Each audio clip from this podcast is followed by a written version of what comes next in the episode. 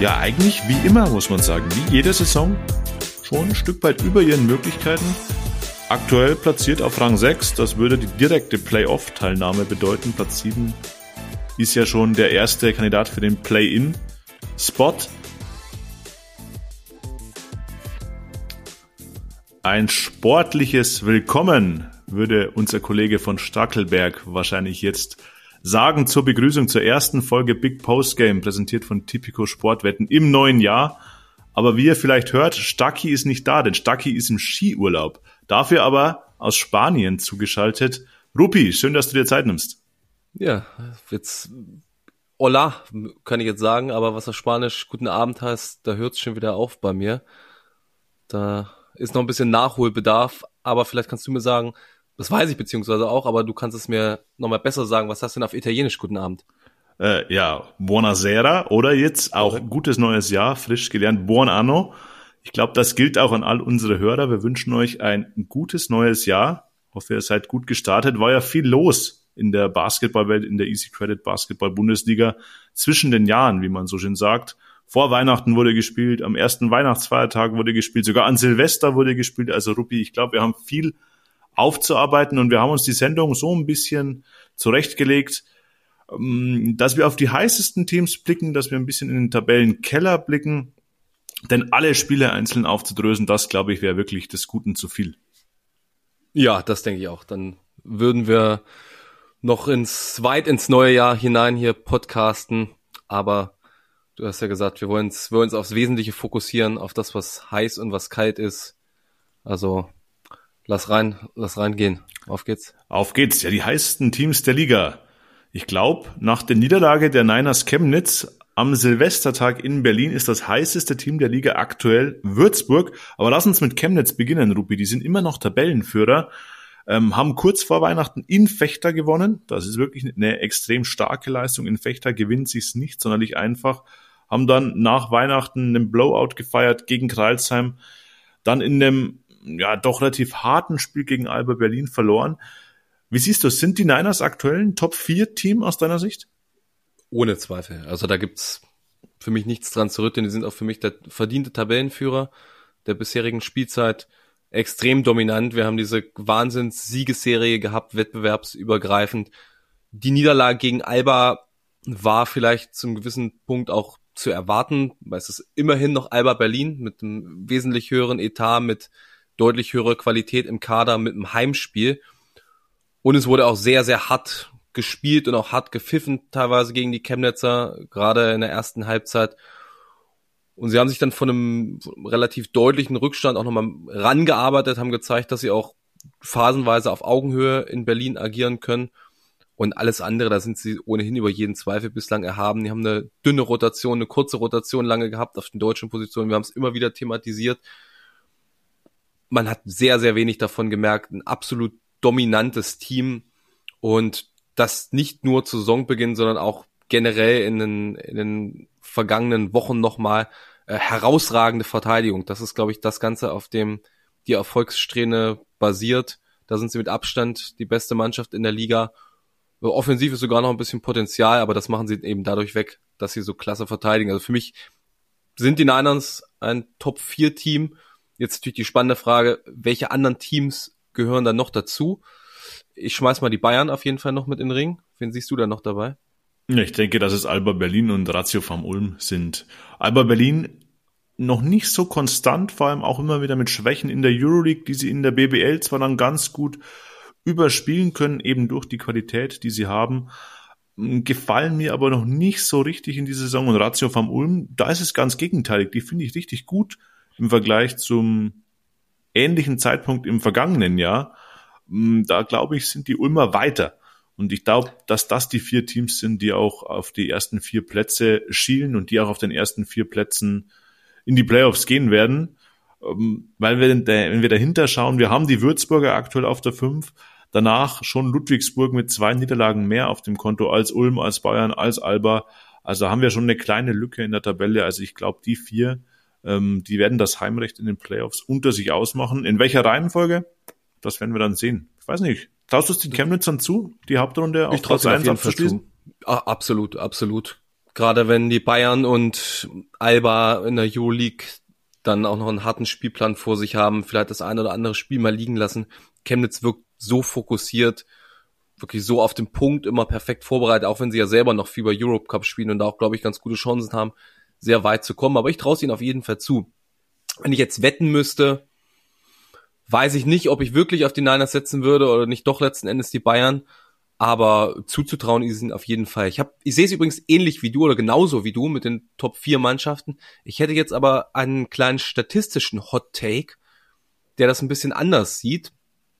Es gibt ja Statistik, das Net Rating, wo dann das, wo die Offensive und die Defensive auf 100 Angriffe jeweils normiert werden und dann die Differenz bestimmt und das Net Rating ist ja ein relativ guter Indikator dafür, wie Mannschaften zukünftig spielen. Und dann gibt's auch die schöne Seite bei Twitter Clutch Data, die veröffentlicht jede Woche, also sehr empfehlenswert, immer wieder so neue Statistiken, alle, alle Handzahlen. Jetzt zuletzt gab's nämlich das Net-Rating der vergangenen acht Spiele.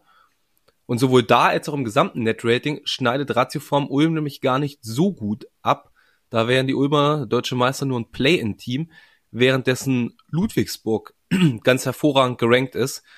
Interessant kann man mal beobachten, ob das wirklich sich so manifestiert in den kommenden Wochen, dass die Ludwigsburger dann doch etwas häufiger gewinnen und die Ulmer nachlassen, aber rein vom optischen und wenn man ein bisschen sich damit befasst, sehe ich aber auch Ulm auf jeden Fall unter den Top 4 und Ludwigsburg nicht momentan. Ja, Ludwigsburg hat sich gut gemacht. Die da gab es vor wenigen Wochen ja mal eine mhm. Ansage von Alexander Reil, oh, so kann es nicht weitergehen, da muss eine Steigerung her. Und seitdem gewinnen die ihre Spiele, haben haushoch gegen Oldenburg gewonnen, jetzt während der Woche in der Basketball Champions League Darusha Faka deutlich geschlagen in dieser Zwischenrunde, wo quasi eine Best-of-Three-Serie gespielt wird.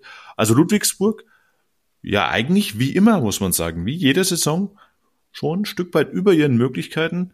Ja. Aktuell platziert auf Rang 6, das würde die direkte Playoff-Teilnahme bedeuten. Platz 7 ist ja schon der erste Kandidat für den Play-In-Spot. Also die Ludwigsburger auch ein guter, guter Take.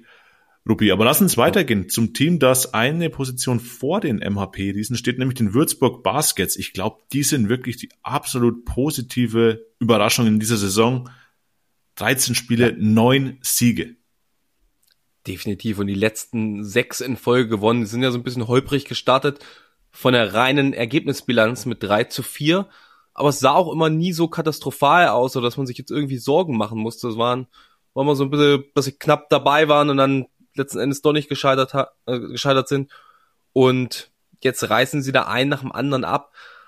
Gerade auf den, auf den Guard-Positionen natürlich ganz, ganz stark. Vor allem Otis Livingston für mich ein absoluter MVP-Kandidat auch hier wie bei Chemnitz äh, so ein bisschen ein Muster erkennbar. Teams, die qualitativ nicht auf dem Niveau sind wie die Mannschaften, die teilweise hinter ihnen platziert sind, die aber eine ganz hervorragende Defensive haben, das Wettmachen. Würzburg hat die zweitbeste Verteidigung der Liga und ich glaube, das ist auch kein Geheimnis mehr, dass die Würzburg Baskets in Person von Sascha Filipowski herausragend gecoacht sind. Also wie Rodrigo Pastore, einer der besten Trainer der Liga. Ja, absolut auch ein Kandidat für den Coach of the Year, weil was ja. der aus diesen Möglichkeiten macht, die wirklich Jedes überschaubar Mal, groß sind in Würzburg. Und sie haben ja Spieler verloren. Cameron Hunt ist weg, Stan Whittaker ist weg, CJ Bryce ist weg. Das ist die ganze Achse der vergangenen Saison, die haben sie verloren. Und sie haben sie wirklich extrem gut ersetzt. Livingston hast du angesprochen, Isaiah Washington funktioniert sehr gut. Und jetzt so in der Gesamtbetrachtung muss ich sagen, der Königstransfer der Würzburg Baskets für mich eigentlich Javon Bass. Oh ja. Der das Team wirklich vorne wie hinten zusammenhält. Vor allem hinten, aber eben auch vorne. Zehn Punkte im Schnitt macht, 44 Prozent Dreierquote. Also, dass sie sich den schon so früh sichern konnten im Sommer, das war ein extrem guter Move. Und er ist so ein bisschen der Schlüsselspieler für die Würzburger aus meiner Sicht.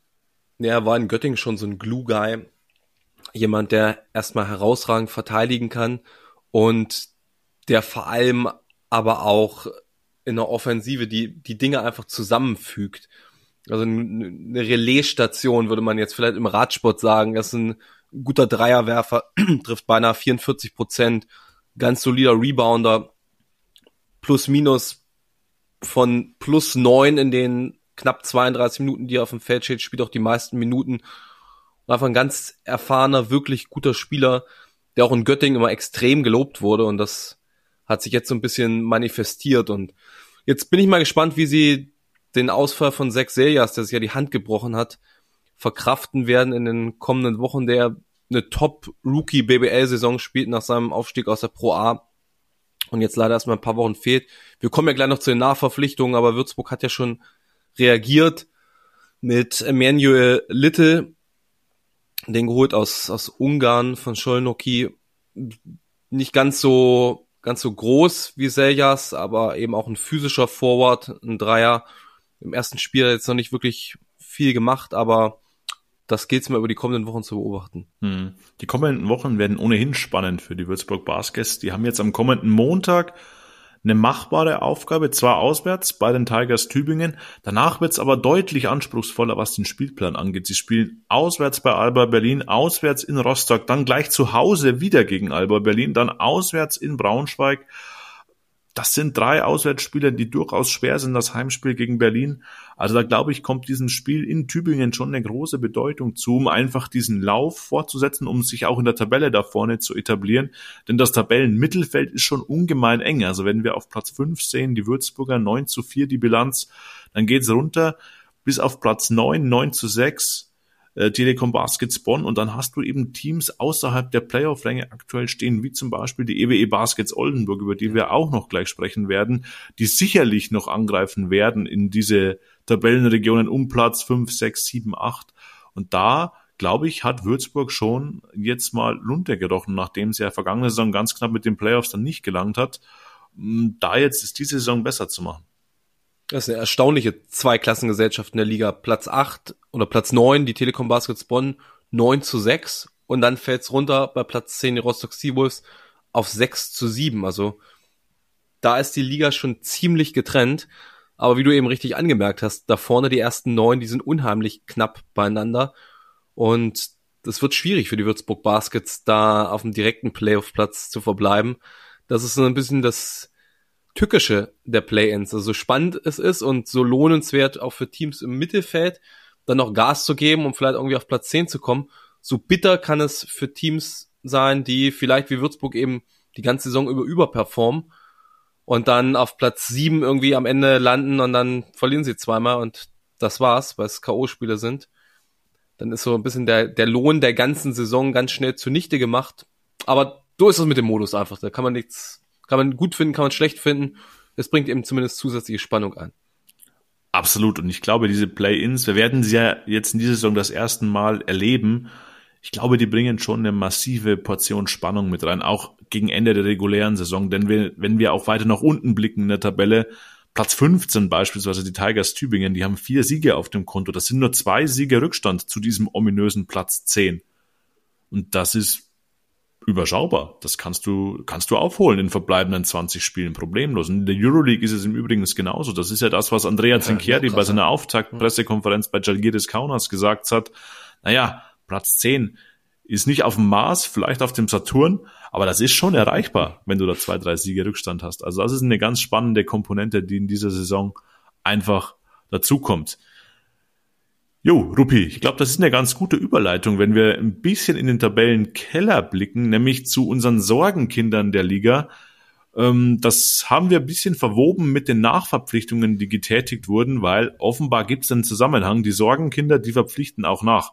Und da werden wir als erstes bei den EWE e Baskets Oldenburg, die aktuell nur auf Rang 12 rangieren. Ja, die sind mir ein Rätsel. Und ich weiß nicht, ob sie mir ein Rätsel sein sollten oder ob sie das nicht sein sollten. Also wenn man jetzt das ganz nüchtern mal betrachtet, die EWE e Baskets Oldenburg auf den Kader schaut, wer da zuletzt gefehlt hat. Da ist es ein Bracket Chapman, ein Max Leo, ein Charles Manning Jr., ein Dean Williams, an Alan Pjanic. Also eigentlich ist es sehr, sehr logisch zu begründen, warum die kriseln. Andererseits frage ich mich auch, warum sie überhaupt, also trotz Nachverpflichtungen und, und, trotz guten Importspielern, die sie immer noch haben, so wirklich gar nicht auf den grünen Zweig kommen und weswegen sie auch teils wirklich deutlich verlieren. Also nicht nur in der Champions League, sondern auch in der Bundesliga. Da sind einige echt üble Schlappen dabei gewesen zuletzt. Und ich weiß nicht, ob man das nur mit den Ausfällen begründen kann. Ich habe da einfach ein riesengroßes Fragezeichen auf der Stirn, wenn ich auf die EWE e Baskets Oldenburg schaue. Wie würdest du das einschätzen? Vor ein paar Wochen erinnere ich mich, haben wir noch gesagt, nein, nein, Oldenburg, überhaupt keine Sorgen. Da sind nur die Verletzten, das, das geht schon wieder. Aber irgendwie kommen sie nicht ins Rollen. Nee, sie sind auch in der Basketball Champions League ausgeschieden. Sie haben jetzt ja. nur noch die BBL und da steht de facto ein zwölfter Rang. Da stehen sechs Siege gegenüber von neun Niederlagen. Und du hast es angesprochen, die Art und Weise, wie sie Spiele verlieren, die bereitet schon ein bisschen Sorge. Also wenn du da an dieses Auswärtsspiel in Ludwigsburg denkst, wo es teilweise 40 Punkte Rückstand waren, ja, da fallen wichtige Spieler aus, aber da sind auch gute Basketballer immer noch an Bord. Also da spielt ein Weezy Russell, da spielt ein nachverpflichteter Chino Crandall. Auch die deutschen Spieler, die können sich sehen lassen. Klar haben sie nicht das volle Paket an sechs Ausländern, aber auch wenn du mit vier oder fünf Import spielst, da dürfte schon mehr kommen. Also, und die müssen eben gucken. Für die Oldenburger könnten diese Play-ins noch so ein kleiner Rettungsanker sein, weil der achte Platz, der ist jetzt dann schon zwei Siege weg. Das musst du auch erstmal aufholen in der Verfassung, wie sie sich aktuell befinden. Ja, um da auch nochmal diese Klatsch-Data-Zahlen rauszukramen, die ich gerade doch hier vor mir habe, zufälligerweise, mit dem Net-Rating in den vergangenen acht Spielen, die EWE e Baskets Oldenburg ein Net-Rating von minus 11,8. Das ist das zweitschlechteste. Das ist schlechter als die Kreisheim Merlins. Nur Heidelberg ist noch um Welten dahinter. Aber das zweitschwächste in den vergangenen acht Spielen, boah, ist schon aussagekräftig und ja, wie du angedeutet hast, sie haben ja auch trotzdem schon ein bisschen was gemacht, haben ja nachverpflichtet, Sean D. Brown aus Straßburg geholt, auch so ein, so ein Plug-in, Plug-and-Play-Spieler, würde ich mal sagen, der trotz seiner erst 25 Jahre schon bei unheimlich vielen Teams gespielt hat. Also die EWE e Baskets sind hier laut seiner BBL-Statistik seine zehnte Station, in, inklusive seiner beiden College und irgendwelchen Kurzzeiten in NBA und G-League mit 25 Jahren. Also der weiß auf jeden Fall, wie man sich anpasst in einem Team, wie man reinkommt und direkt funktionieren muss. Und er funktioniert auch, das muss man ihm lassen. Also er hat sehr, sehr ordentliche drei Spiele hingelegt bislang. Ist zumindest ein kleiner Silberstreif am Horizont für die Oldenburger. Hm. Ich glaube auch, dass bei den EWE e Baskets dieser Januar ganz entscheidend werden könnte. Das ist richtungsweisend, wenn man sich die nächsten Partien anschaut. Oldenburg hat jetzt zwei Heimspiele. Einerseits gegen die Telekom Baskets Bonn, tabellarisch extrem wichtig. Die Bonner stehen zwei Plätze vor ihnen. Das ist ein direkter Konkurrent. So ein klassisches Vier-Punkte-Spiel. Wenn du es gewinnst, bist du ja, wieder auf zwei Siege dran. Bist du's, verlierst du dieses Spiel, bist du schon mal vier Siege hinter den Telekom Baskets. Danach geht's ein Pflichtsieg eigentlich im Niedersachsen-Duell gegen die BG Göttingen. Dann spielst du auswärts in Hamburg auch so ein Team, das da im Dunstkreis dieses breit gefächerten Mittelfeldes steht. Dann geht's im direkten Duell gegen Ludwigsburg ähnliche Voraussetzungen. Und diese vier Spiele im Januar, die glaube ich, die könnten wegweisend sein oder die werden auch wegweisend sein für die EWE e Baskets. Eigentlich sollten sie auf Basis dieser drei Heimspiele, die sie haben, auch mindestens zwei, wenn nicht sogar drei Siege holen, um sich da im, so mein Ding gewesen, dass sie 3-1 rausgehen. Ja, um sich da im Playoff-Rennen ähm, deutlich besser zu positionieren. Ja, da bin ich bei dir. Also das ist ein ganz entscheidender Monat, gerade eben mit den mit den zwei, zweieinhalb, wenn du Ludwigsburg rausnimmst, spielen gegen Konkurrenten um die Play-in-Plätze, ja. wo sie dann wirklich nochmal deutlich näher ranrobben können und Göttingen musste gewinnen zu Hause. Ja, genau so ist es bei. Vor allem danach geht es zweimal auswärts nach München und nach Chemnitz. Das heißt, da, wenn du nicht 3-1 rausgehst aus dem Januar, hm, dann könnte das schon ungemütlich werden ja. in Oldenburg. Ungemütlich ist auch ein gutes Stichwort, Rupi, wenn wir in der Tabelle deutlich weiter nach unten schauen nämlich auf die Abstiegsplätze. MLP Academics Heidelberg 2 zu 12, Hakro Merlins Kreisheim auch 2 zu 12 nach jeweils 14 Spieltagen. Die Abstiegskandidaten Nummer 1? Ja, Punkt. Also vielleicht, wenn du nun 1b nehmen willst, die Göttinger, die allerdings die einen Sieg mehr haben, allerdings zwei Spiele weniger. Also die können sich da so ein bisschen absetzen, haben sich aber auch bislang mit ihren Leistungen nicht unbedingt mit Ruhm bekleckert, gerade defensiv. Aber das sind schon die schlechtesten Mannschaften, muss man so sagen. Kreisham hat sich pff, unter Jussi lag so seit dem Trainerwechsel auch nur minimal stabilisiert. Es gab so ein ganz kurzes Zwischenhoch, aber sie sind auch genauso wie Nikola Markovic 1 zu 6. Es, es gibt so, so, so kleinere Verbesserungen, aber nichts, wo du sagst, das ist jetzt substanziell. Vielleicht kommt ja mehr Substanz durch die Nachverpflichtung rein, die wir gleich nochmal besprechen. Heidelberg sieht grottenschlecht aus. Tut mir leid, das so deutlich zu formulieren, aber 0 zu 7 zu Hause. Woche für Woche verlieren die so deutlich. Und die haben, haben ja auch solide Nachverpflichtungen angestellt. So Josh Gray als Point Guard, der macht einen ordentlichen Eindruck. Mal schauen, was der Abu Kia jetzt geben kann. Aber das sieht momentan wirklich nicht gut aus bei den beiden Teams. Greisham hat die Patrone Trainerwechsel ja schon gezogen. Bei Heidelberg deutet meines Wissens so gut wie gar nichts darauf hin.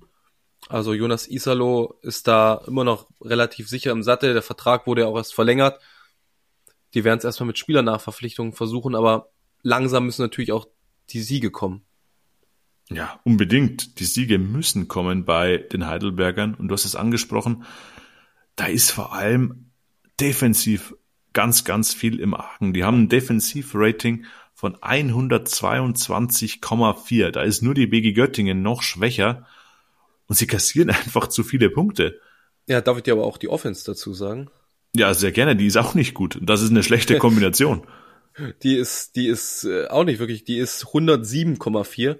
Das ist ebenfalls die zweitschwächste. So, da ist nur Kreisheim noch dahinter, deutlich übrigens. Und ja, es gibt in Kombination dann eben Platz 17 und dass man abgeschlagen ist in der Tabelle. Ja, und du hast es angesprochen, zwei Nachverpflichtungen jetzt schon getätigt. Die Heidelberger haben ihren Point Guard getauscht, Mike McGurl abgegeben nach Israel, der dort jetzt wirklich gut spielt. Hm. Josh Gray dafür verpflichtet. Jetzt kürzlich Jeffrey Carroll ähm, abgegeben. Jetzt ein oder zwei Spiele sogar ohne ihn gemacht. Jetzt den Topscorer der slowakischen Liga verpflichtet, der jetzt dann am kommenden Wochenende wahrscheinlich sein Debüt geben wird beim Heimspiel gegen Fechter. Boah, das wäre schon mal Zeit für den ersten Heimsieg jetzt aus Heidelberger Sicht. Ja, auf jeden Fall. Gegen Fechter ist auch ein Team, das du auf dem Papier zu Hause schlagen kannst, wo auch, glaube ich, vor der Saison 80 Prozent der Leute gesagt haben, jo, das gewinnt Heidelberg zu Hause.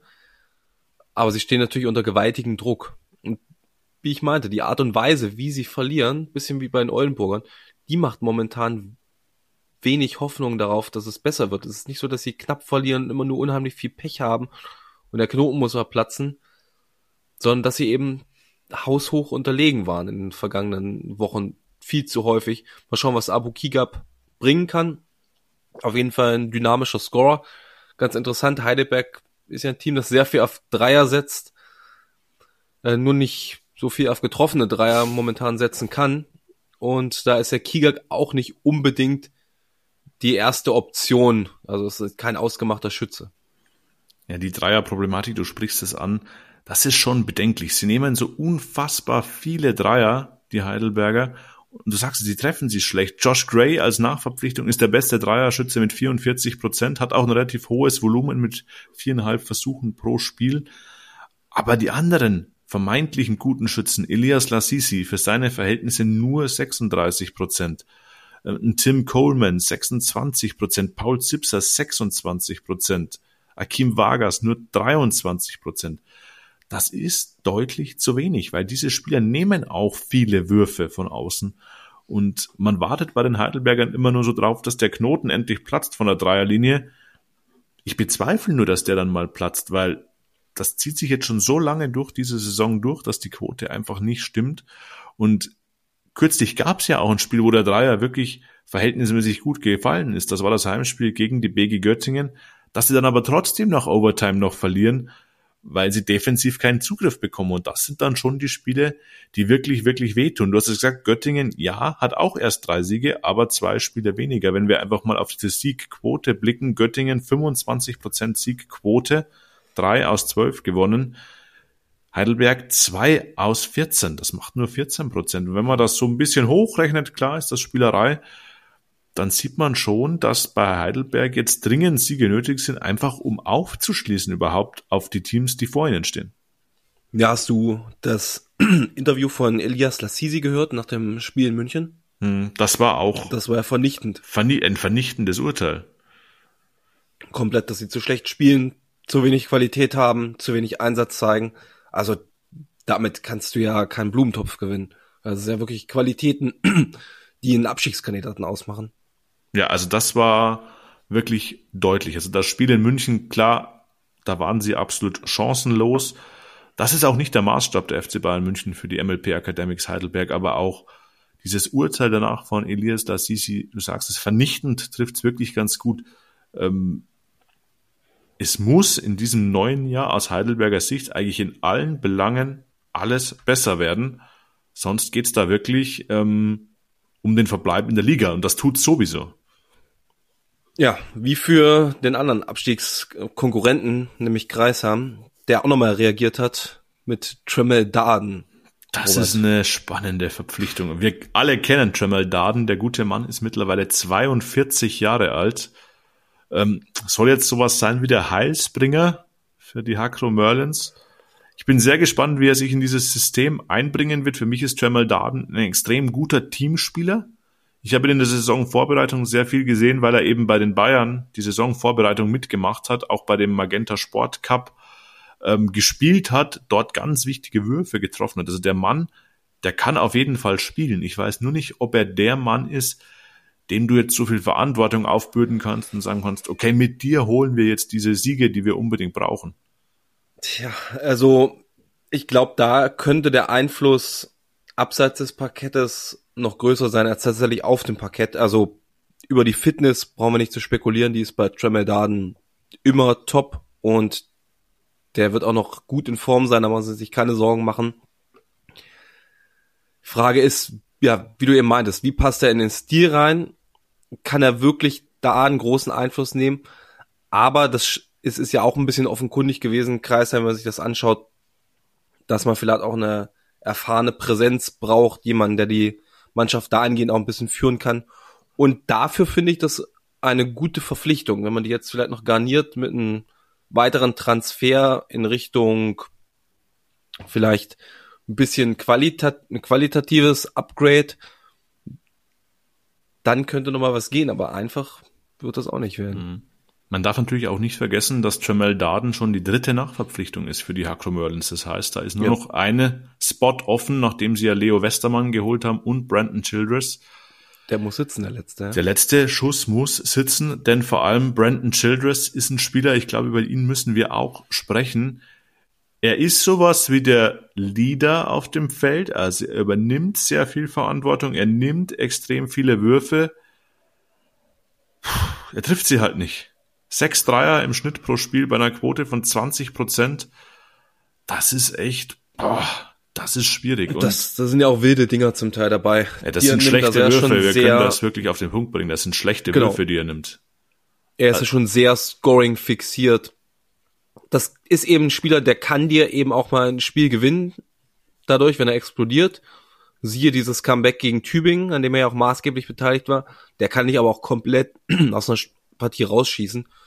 Und mhm. er kommt nicht jetzt mit dem besten Leumund, wenn man mal die vergangene Saison von ihm betrachtet. Da ist ihm nämlich das so nicht beneidenswerte Kunststück schon gelungen, abzusteigen.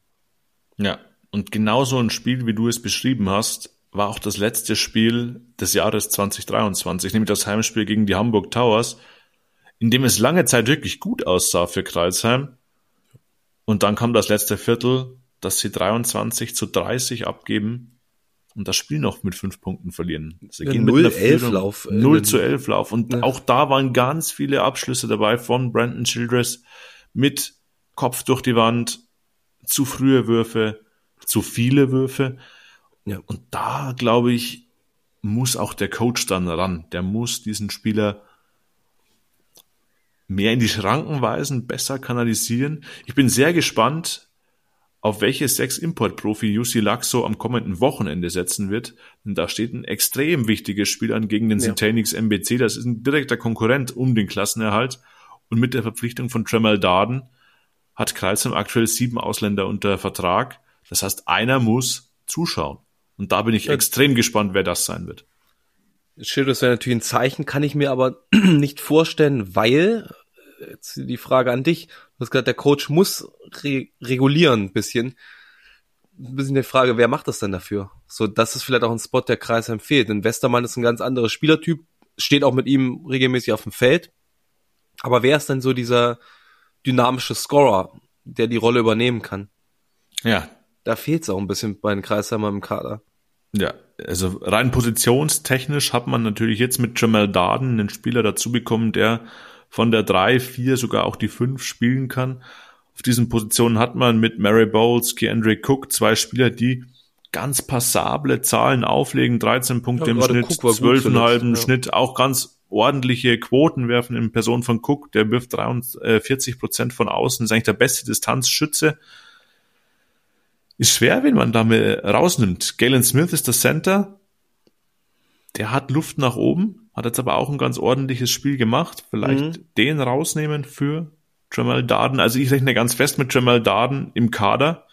Klar, Einfach aufgrund seiner Leaderrolle, die er aufgrund seiner Erfahrung auch einbringen kann. Ich bin gespannt, ja. Leo Westermann als Floor General ganz wichtig. Aber ob du auf diese Scoring-Komponente auf der Guard-Position wirklich verzichten kannst und Childress rausnehmen kannst, ich weiß es auch nicht genau. Also ich bin extrem gespannt. Wird ein richtungsweisendes Spiel, ähm, wie es bei Kreuzheim weitergehen wird. Ja, wenn du Childress rausnimmst, das wäre, glaube ich, so ein Zeichen setzen Move, dass du mal kurz andeuten möchtest, dass bitte alle auch ihre Rolle so auszufüllen haben, wie das vorgegeben ist. Sonst funktioniert das nicht. Na, ist die Frage, ob es aus Kreisheimer Sicht dieses Zeichens bedarf, weil die Rolle des Scorers ist Childress offenbar ja angedacht, sonst würde er nicht so spielen. Alles andere wäre ja völliger Wahnsinn, wenn er so spielen würde. Und es wäre gar nicht geplant, dass er diese Rolle einnimmt. Ähm, ja, ich weiß nicht, ob dieses Zeichen jetzt auch ein gutes wäre. Du weißt, was du bekommst, wenn du Brandon Childress verpflichtest und ihn jetzt nach so einem schwächeren Auftritt rauszunehmen, komplett aus dem Kader, schwierig. Die Saison ist noch lang und Kreisheim wird ihn brauchen, weil du hast es angesprochen. Er kann dir natürlich auch das ein oder andere Spiel gewinnen. Und wenn wir uns die Enge im Tabellenkeller vor Augen führen, da können zwei, drei Siege hin oder her über Wohl oder Wehe, über Aufstieg, äh, Aufstieg nicht, aber nicht Abstieg und Abstieg entscheiden. Und das, mhm. glaube ich, ähm, wird man sich in Kreilsheim nicht gerne nehmen lassen. So ist das. So, damit haben wir die heißesten Teams und auch die Sorgenkinder in der Liga durch. Rupi, lass uns vielleicht einen ganz kurzen Blick werfen auf den kommenden Spieltag. Was erwartet uns in der Liga, dass wir das BBL-Thema vorerst rund machen, bevor wir dann zum Pokal wechseln, denn auch da gab's ähm, nach unserer letzten regulären Folge noch eine ganz wichtige Neuerung, nämlich wo das Top 4 stattfinden wird. Aber erstmal der Bundesliga-Spieltag vom kommenden Wochenende. Wir haben Heidelberg gegen Fechter. Ganz wichtiges Spiel, Heimspiel für Heidelberg. Gelingt der erste Heimsieg? Fragezeichen.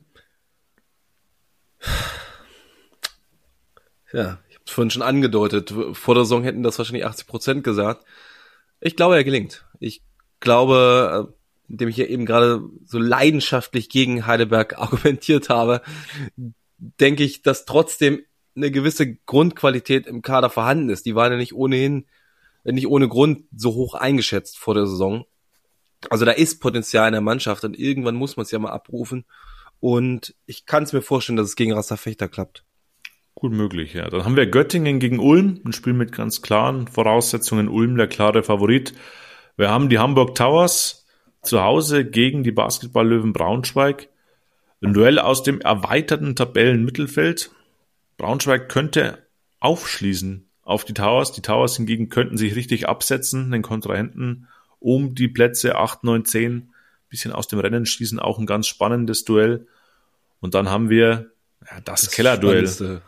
Kreilsheim gegen den MBC, wir haben es thematisiert. Wen siehst du vorne, Rupi? MBC ist für mich eine ziemliche Wundertüte, die ich schlecht einschätzen kann. Kreisheim war gegen Hamburg nah dran. Sie haben sich minimal stabilisiert in den vergangenen Wochen. Es ist ziemlich 50-50, ich würde sagen 51 zu 49 Prozent zugunsten von Kreisheim. Hm richtungsweisendes Spiel. Chemnitz ja. gegen Ludwigsburg, auch ein ganz interessantes Duell. Der Tabellenführer trifft auf den Tabellensechsten zwei hochintensiv spielende Teams. das Team von Rodrigo Pastore gegen das Team von Josh King. In Chemnitz, ich sehe die Niners vorne. Sehe ich auch, aber wird ein spannendes Spiel, weil Ludwigsburg eben wirklich in einer guten Form ist. Und das ist eins, das würde ich mir sehr, sehr gern angucken, auf jeden Fall. Dann haben wir die beiden deutschen Euroleague-Teams, die nach ihrer Doppelspieltagswoche jeweils auswärts rammen müssen. Berlin in Bamberg, die Bayern in Rostock. Zwei ja. lösbare Aufgaben, aber durchaus Aufgaben, die auch unangenehm werden könnten. Das sind ja immer diese schönen Wochenenden, wenn dann die Euroleague-Teams aus der Doppelbelastung kommen, an denen die anderen BBL-Teams, die gegen sie spielen, nochmal eine etwas höhere Chance haben, gerade wenn es Heimspiele sind, wie in diesem Fall. Bamberg schätze ich nicht stark genug ein, um Albert zu besiegen. Rostock schätze ich stark genug ein, um eine Überraschung zu schaffen. Ausverkaufte Halle seit Wochen dort. Ich würde trotzdem nicht an die Überraschung glauben, denke schon, dass die Bayern das irgendwie managen, aber das, glaube ich, kann ein knappes Ding werden, während ich Alba schon verhältnismäßig komfortabel gegen Bamberg vorn sehe. Ja, sehe ich auch so. Ich glaube, Bamberg hat zu wenig Waffen, um Berlin gefährlich zu werden. Dann haben wir am Sonntag das Abendspiel. Auch das haben wir schon mal angesprochen, ganz kurz. Oldenburg gegen Bonn, Verfolgerduell. Große Namen im deutschen Basketball. Ganz, ganz wichtiges Heimspiel für Bonn. Äh, für Oldenburg. Für Oldenburg. Für Oldenburg, genau. Für die Bonner natürlich auch ein Spiel gegen den direkten Konkurrenten. Und der Spieltag wird dann abgeschlossen am Montagabend vom Spiel Tübingen gegen Würzburg. Das sollten die Würzburger übrigens holen, weil das waren vergangene Saison die Spiele, in denen sich so ein bisschen die Playoffs ruiniert haben. Da waren ein paar Dinger dabei gegen Mannschaften, die man eigentlich besiegen sollte, gegen Kellerteams, die sie dann weggeworfen haben. Und ich glaube, das wäre diese Saison eine neue Qualität, wenn sie in der Lage sind, dann solche Spiele auch zu gewinnen. Jawohl, so ist es. Dann wechseln wir das Thema, Rupi, weg von der Easy Credit BBL hin zum Pokalwettbewerb. Dort ist nämlich jetzt entschieden worden, wo das Top 4 stand, stattfinden wird. Und es wird in München stattfinden. Was hältst du von der Vergabe? ja? ja, für mich ist es ein Heimspiel. Ich hoffe, ich kann euch ja. beide, dich und auch Stacki dann mal hier in der bayerischen Landeshauptstadt begrüßen. Aber das nur nebenbei. Die Vergabe hat ja doch ein bisschen für Diskussionen gesorgt, dass es München geworden ist. Ja, du kannst ja gleich ein bisschen Licht ins Dunkle bringen. Zunächst einmal, was halte ich von der Vergabe? Ich würde dann, dann eine kleine Diskussion mit dir anstimmen. Grundsätzlich, äh, ganz nüchtern formuliert, München ist ein absolut solider Standort, also da wird auch eine gute Show dabei sein. Da muss man sich keine Gedanken machen. Sicherlich der Standort, der am prädestiniertesten dazu ist, so ein Top 4 wirklich rundum gut auszugestalten. Ich persönlich mochte das vergangenes Jahr sehr in Oldenburg ich mag es auch mal, wenn es an einem, wenn es nicht nur immer in München oder Berlin stattfindet, sondern wenn es auch an einem kleineren Standort ist. Ich hätte hätt mir Bamberg gewünscht. Das hätte irgendwie Charme gehabt. Da ist ja auch eigentlich ein großer Standort, traditionsmäßig gesehen. Etwas kleineres Städtchen und wäre mal wieder ein bisschen was anderes drin gewesen. Aber Bamberg und auch Ulm sind ja nicht in Frage gekommen, weil Robert. Ja, weil sie sich offenbar überhaupt nicht beworben haben. Also wie wir gehört haben, gab es wohl eine Art Vorbewerbungsfrist schon terminlich gesehen um die Viertelfinalspiele herum, also als die Teilnehmer des Top 4 noch gar nicht stattfanden, sollten die Standorte schon ihr Interesse bekunden, ob sie denn bereit wären, das Top 4 auszurichten oder eben nicht. Und wie wir gehört haben, kam da sowohl aus Bamberg als auch aus Ulm keinerlei Interessensbekundung. Und dementsprechend kamen diese beiden Standorte am unterm Strich dann überhaupt nicht mehr in Frage. Ja. Schade drum, aber das generelle Diskussionsthema. Bist du pro Top 4 in einer Stadt eines Teilnehmers oder wärst du eher pro Top 4 an einem festen Standort, sagen wir Köln, sagen wir immer Berlin wie im Fußball, immer München, sonst was? finde, das Top 4 ist ein charmantes Event. Immer wenn es an einem Standort stattfindet, eines teilnehmenden Teams. Aber wir haben keine Vergleichswerte zu einem neutralen Standort, zumindest nicht aus der jüngeren Vergangenheit.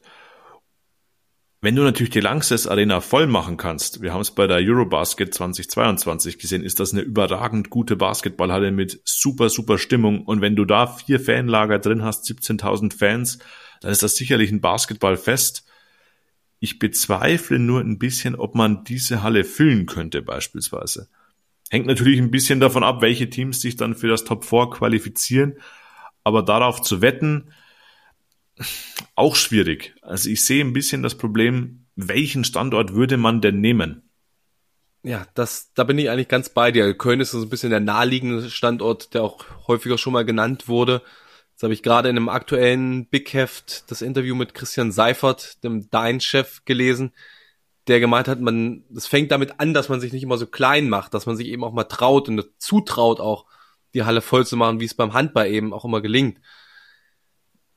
Und eigentlich bin ich auch immer pro total mutige Ziele ausgeben und immer gegen dieses Kleinmachen und 17 Standorte sagen eigentlich vor der Saison, sie wollen nur gegen den Klassenerhalt spielen ähm, oder um den Klassenerhalt spielen. Aber in dem Fall kann ich es mir auch, ohne dass ich die Erfahrungswerte eben habe, schwer vorstellen, dass sie, dass so eine Langsess Arena regelmäßig gefüllt werden könnte. Und ich mag es eben auch diesen Charme, dass es mal an einem kleineren Standort ist, dass es mal in einem Oldenburg war oder wenn es vielleicht mal eine, eine Stadthalle oder eine Messehalle in Chemnitz ist oder was kann man, ob die Halle in Kreisheim irgendwie von den Regularien her passt, aber das hätte ja auch irgendwie total viel Charme. Das mag ich eben einfach. Hm. Der Vorteil an so kleineren Städten ist halt ganz eindeutig, dass du die ganze Stadt im Basketballfieber hast. Das wirst du in München jetzt vermutlich nicht erleben, dass da in München in der Stadt die Leute durch die Gegend laufen und denken sich, oh, jetzt ist Pokalfinale übrigens. Das wird nur ein kleiner Teil müssen. Das wäre in Berlin übrigens genauso. Das spräche schon wieder für einen kleineren Standard. Aber ich glaube nichtsdestotrotz, es wird jetzt in München stattfinden. Wir haben ein paar Zuschriften bekommen, Rupi, von Leuten, die gesagt haben, hm, warum immer in München? Es ist jetzt das dritte Top 4 in München. Es gab das Corona-Turnier in München. Ich glaube, man muss so viel dazu sagen, dieses Corona-Turnier, wenn es nicht in München stattgefunden hätte, hätte es wahrscheinlich überhaupt nicht stattgefunden. Und jetzt bei dieser Pokalvergabe darf man natürlich nicht vergessen, dass ein Namenssponsor gefunden wurde für dieses Top 4 Turnier, nämlich Siegmund. Das ist der Hauptsponsor des FC Bayern Basketball. Auch das hat für kritische Stimmen gesorgt, dass der Hauptsponsor des FC Bayern Basketball jetzt auch der Namenssponsor des äh, Top 4s wird. Andererseits ist das natürlich schon auch ein Gewinn für die Liga. Also da muss ich gestehen, das wollte ich dich fragen, du bist ja in München an einem Standort, dass ich die Kritik überhaupt nicht nachvollziehen konnte. Also ich habe mir eben das Unternehmen gesucht, die Bernd Siegmund GmbH, also offenkundig ein Schweißer Unternehmen, die da Werkbänke zum Beispiel herstellen, alles zusammenschweißen. Gibt es irgendein Problem mit dem Unternehmen oder woher kam die Kritik? Weil es ist ja auch nicht so, dass Siegmund jetzt das Top 4 sponsort und deswegen haben die Bayern einen größeren Vorteil, als wenn es diesen Namenssponsor jetzt nicht gäbe. Also es, es nützt ja dem Produkt eigentlich nur, weil du dann das Ganze noch ein bisschen besser darstellen kannst. Absolut, sehe ich genauso. Also Siegmund ist eine Firma aus der Nähe von Augsburg, sehr, sehr sportverrückt, ähm, sind beim FC Augsburg auf dem Trikot Ärmel in der Fußball-Bundesliga, wenn ich es recht im Kopf habe. Ich meine auch beim Eishockey, bei den äh, Augsburger Panthern äh, engagiert bei den Bayern jetzt in der zweiten oder dritten Saison mittlerweile Hauptsponsor, auch auf dem Trikot vorne vertreten. Einfach eine sportverrückte Familie. Die sind Weltmarktführer, was diese Schweißer-Tische angeht. Ähm, haben jetzt auch Corona-Masken hergestellt in den letzten Jahren. Und die sponsern jetzt eben dieses Top 4 mit ihrem Namen. Ich sehe da kein nichts Verwerfliches daran. Ich glaube eher, dass die BBL froh sein kann, dass sie einen Namenssponsor gefunden hat, nachdem der Pokal ja bis zur letzten Saison Magenta Sport BBL Pokal hieß. Das ist, hat sich ja jetzt naturgemäß erledigt mit dem neuen Übertragungspartner Dein. ähm, ich glaube einfach ein Gewinn für die Liga und dass die Bayern bei diesem Sponsor natürlich nicht auch profitieren, sondern dass es ihr Sponsor ist, den sie vielleicht auch der Liga gebracht haben, ist ein positiver Punkt für die Liga, aber ich sehe jetzt keinerlei Anlass zur Kritik. Nein, vielleicht gab es die Vermutung, dass das Top 4 nur nach München geben wurde, weil die eben den Sponsor ran geschafft haben.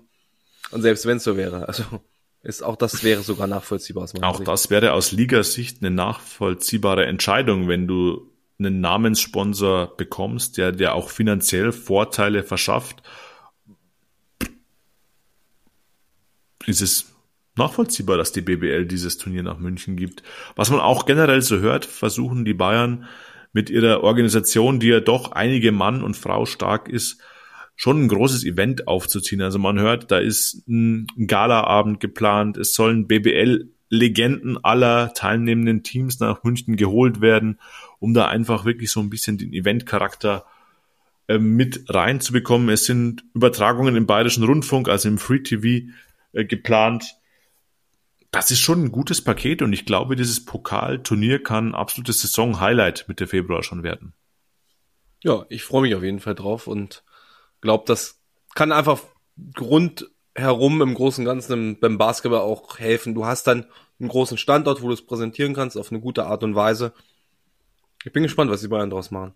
Ja, ich glaube auch, aber die BBL ist, glaube ich, optimistisch da ein gutes Event zu bekommen und ich glaube, das darf sie auch sein. Und ich bin sehr, sehr gespannt. Es sind nur namhafte Clubs vertreten. Die Meister und Pokalsieger der letzten, nagel mich nicht fest, zehn Jahre zusammen. Mhm. Bayern, Berlin, Ulm, Bamberg. Also da ist viel Tradition. Da sind die beiden großen Leuchtturmvereine dabei. Also das ist schon ein gutes, ein gutes Turnier, das da stattfinden wird. Da bin ich relativ sicher. Okay, dann, Rupi, bevor wir uns langsam Richtung Big Spotlight bewegen, müssen wir noch zwei Kategorien abarbeiten, die wir jetzt nicht in unserer allgemeinen Form darstellen werden, nämlich die Starting Five einerseits. Wir haben uns entschieden, jetzt nach diesen Spieltagen vor Weihnachten, nach Weihnachten, an Silvester, was im Endeffekt ja drei Spieltage waren, ja. keine Starting Five zu machen. Aber wir versprechen euch, liebe Hörer, in unserer nächsten regulären Folge nach dem kommenden Wochenende werden wir auch wieder eine ganz reguläre Starting Five liefern und dann fehlt uns nämlich nur noch unser kleiner Werbeblock, nämlich der Tipico-Tipp der Woche. Rupi, wie ist unser aktueller Kontostand? 101,70 Euro. Also wir sind ganz stark im Plus.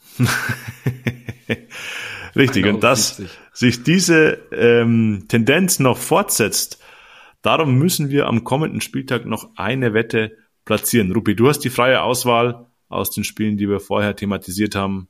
Welches Spiel wählen wir?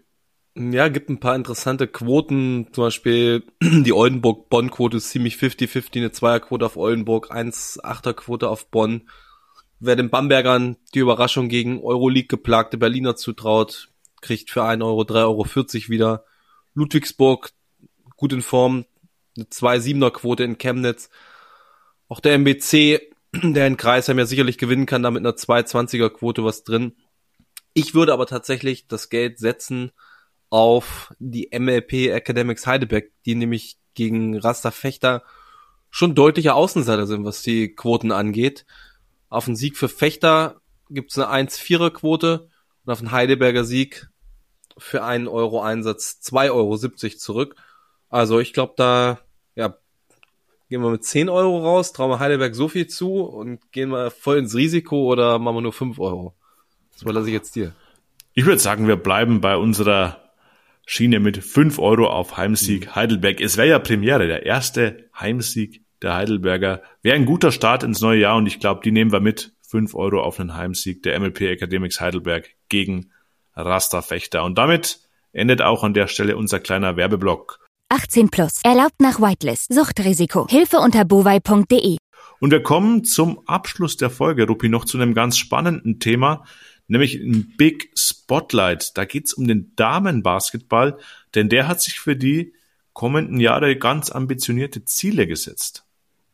Exakt. Das, die folgen so ein wenig den Zielen, die die BBL ja auch schon vor langer Zeit eingeführt hat nachdem es ja lange Zeit sehr, sehr ruhig geworden war um die deutsche Damenbasketball-Bundesliga, die Toyota DBBL und da wirklich Strukturen waren, die den Namen eigentlich gar nicht verdient haben, eine katastrophale Website, schwierige Übertragungssituation. Also es wirkte einfach alles unsäglich, unprofessionell und kein Ende war in Sicht. Und jetzt ist ein Ende in Sicht weil man nämlich einige Maßnahmen beschlossen hat, die wir gleich mal besprechen können. Ich würde einfach mal kurz welche vorlesen, dann können wir pro Saison durchgehen und erörtern, was du für sinnvoll erachtest und was überhaupt realistisch ist. Also ab sofort gelten drei Maßnahmen in der DBBL, nämlich erstens der Nachweis zur hauptamtlichen Struktur in der Organisationsstruktur Schrägstrich Verwaltung, dass also praktisch eine Hauptamtlichkeit gegeben ist. Dann einheitliche Vorgaben zum technischen Equipment der Spiel- und Wurfuhr, sollte eine logische Voraussetzung sein, sowie die Content-Erstellung unter anderem Spieltagsbilder und Stimmen vom Spiel zur Berichterstattung. Das sind die Maßnahmen, die ab sofort gelten. Ich glaube, das klingt sinnvoll und das klingt auch so, dass man das erstmal noch relativ niedrigschwellig umsetzen kann. Oder was meinst du? Ja, da stimme ich dir zu. Ähm, ich glaube, Punkt eins, den du genannt hast, diese hauptamtlichen Strukturen in der Verwaltung und in der Organisation der Clubs soll einfach Dinge verhindern, die wir in der Vergangenheit erlebt haben, dass Vereine schlicht und ergreifend pleite gehen und dann nicht mehr existieren können. Ähm, das ist natürlich für eine Liga der Super-GAU und das soll dadurch vermieden werden. Die anderen Punkte, ja, dass die Uhren richtig funktionieren, sollte selbstverständlich sein. Ja, und jegliches Material zur Berichterstattung der DBBL, glaube ich, ist nur wertvoll, denn das ist aktuell schon ein schwieriges Thema. Also findet nicht statt, muss man so sagen. Ja. Kommende Saison geht es einen Schritt weiter. Absolut. Da Nachweis. Wir, Rupi, starte gerne rein. Also Nachweis zu hauptamtlichen Strukturen für den weiblichen Nachwuchsbereich, das ist schon eine Stufe höher. Nachweis zum Spielbetrieb von weiblichen Jugendmannschaften und Aufbau eines Perspektivteams für den Leistungssport sowie die Verpflichtung für Headcoaches zum Nachweis einer A-Lizenz des DBB. Ja, ich glaube, zieht in eine ähnliche Richtung ab. Man will die Vereine nachhaltiger aufstellen. Man will einen Unterbau schaffen, eine Durchlässigkeit von Nachwuchsbereich hin zur Profimannschaft. Ähm, ambitioniert, aber auch durchaus sinnvoll und am noch sinnvoller oder beziehungsweise am sinnvollsten erachte ich eigentlich folgende Maßnahme, die du jetzt noch bisher verschwiegen hast, nämlich, dass wir ab der Saison 24, 25 eine deutschen Quote bekommen in der DBBL, oh ja, nämlich zunächst von vier Spielerinnen auf dem Spielberichtsbogen, vier von zwölf ab der Saison 24, 25 und das steigert sich jeweils um eine Spielerin bis auf sechs von zwölf in der Saison 26, 27. Dann wären wir von den Rahmenbedingungen gleich, was die Easy Credit BBL der Herren betrifft. Und das, glaube ich, ist ein extrem wichtiger Punkt. Wir haben es auch in der BBL der Männer gesehen, was das mit der Entwicklung der deutschen Spieler macht, diese deutschen Quote. Ja, das glaube ich maßgeblich für die Entwicklung von Standorten, von Spielerinnen in dem Fall. Und glaube auch für die Identifikation. Im Damenbasketball wirkt das alles immer noch ein bisschen familiärer. Dann kann man sich doch etwas besser vielleicht noch damit anfreunden, wenn es dann die eigenen Spielerinnen sind aus der eigenen Jugend, die ja hochkommen, wenn man dann eine gewisse Hauptamtlichkeit schafft und die entsprechenden Teams einführt, eine Trainerqualität auch schafft. Das, glaube ich, kann wirklich langfristig einen Vorteil bieten und ist aus meiner Sicht die wichtigste Maßgabe. Bislang gab es ja immer so Gentleman's Agreements, an die sich einige Clubs auch einfach nicht gehalten haben, weil sie dann eben keine Gentlemen waren und zwei Deutsche im Kader gestanden und der Rest waren Ausländerinnen, was natürlich dann gar nichts bringt. Letzten Endes von daher ist das aus meiner Sicht eine sehr, sehr gute Maßnahme und auch eine, die man umsetzen kann. Es gibt ein paar Maßnahmen darüber hinaus, da kann ich mir vorstellen, wird es einen einen oder anderen Club geben, der Schwierigkeiten damit bekommt. Ambitioniert, alles gut, so in der Theorie. Ich weiß nicht, ob es in der Praxis funktionieren wird, nämlich beispielsweise ab der Saison 2025, 26 den verpflichtenden Einsatz von LED-Banden zu Pflichtspielen. Und Pflichtspiele müssen auf einem Boden ausgetragen werden, auf dem ausschließlich Basketballlinien sichtbar sind. Was haben wir momentan für einen Status quo? Das wahrscheinlich von den Erstligisten 90 Prozent in Hallen spielen, in denen die Linienführung vogelwild ist, so die klassischen Schulsporthallen. Und da müsste man dann schon einen extra Boden anschaffen, den jedes Mal aufbauen, den jedes Mal wieder abbauen. Das kann ich mir schon vorstellen, ist eine größere Hürde, genauso wie die LED-Banden, die ja auch in der Anschaffung schon was kosten und nicht garantiert ist, ob man die mit dem Sponsoring-Geld das momentan in der Damenbasketball-Bundesliga kursiert, so schnell wieder reinholen kann.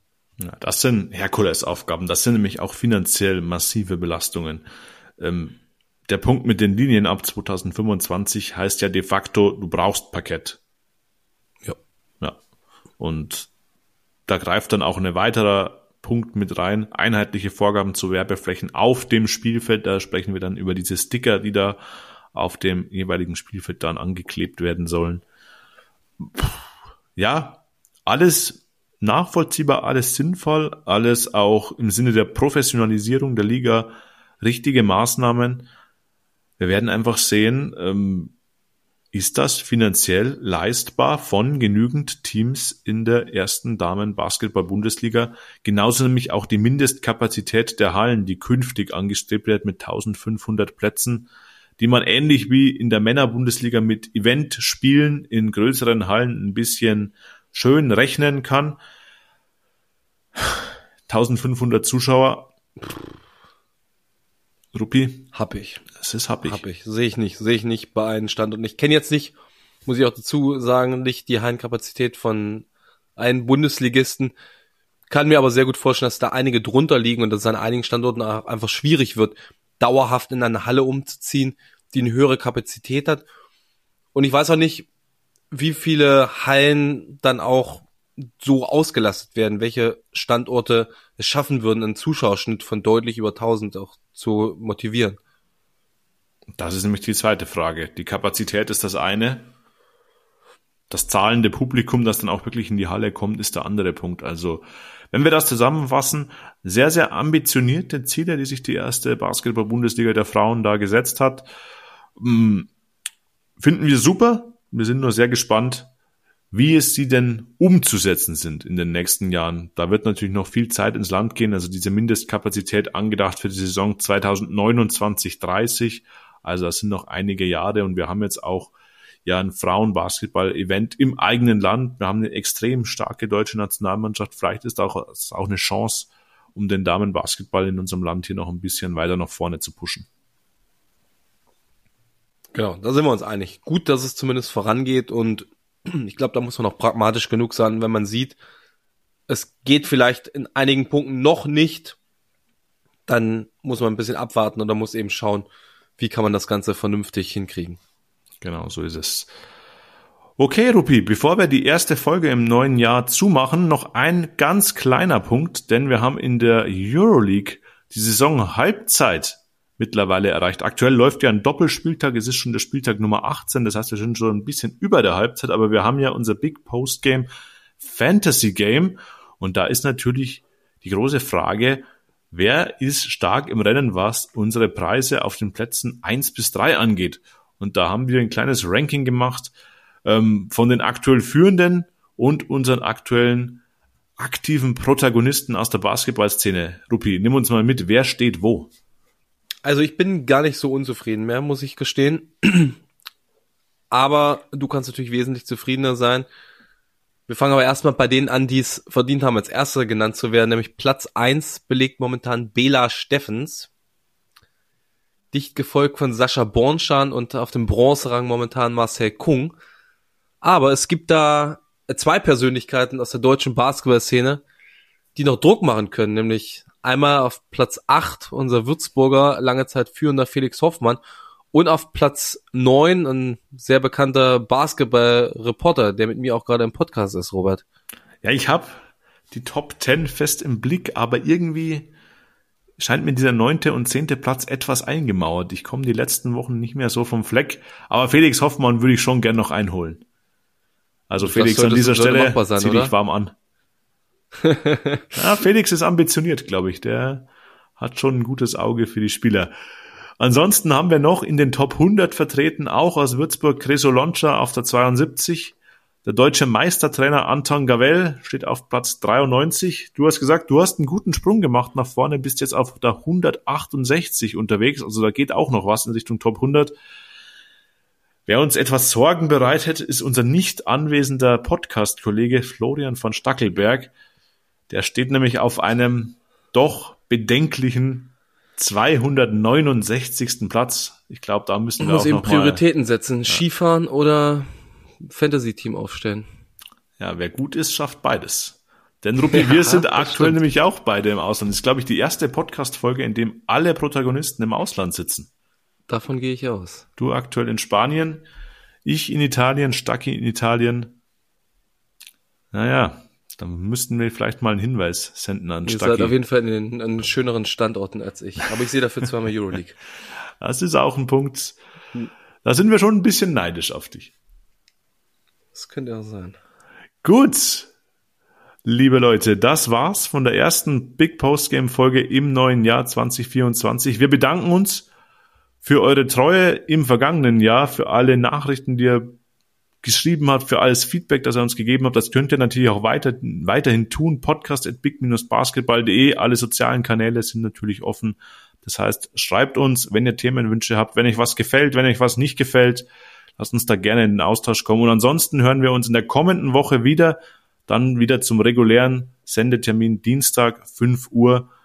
Und wir bereiten da für euch den neuen Spieltag in der Easy Credit BBL auf. Also in diesem Sinne, bleibt uns gewogen und bis ganz bald. Macht's gut. Ciao, ciao. Frohes neues Jahr und von mir übrigens auch nochmal frohe Weihnachten, weil in Spanien wird das am 6. gefeiert.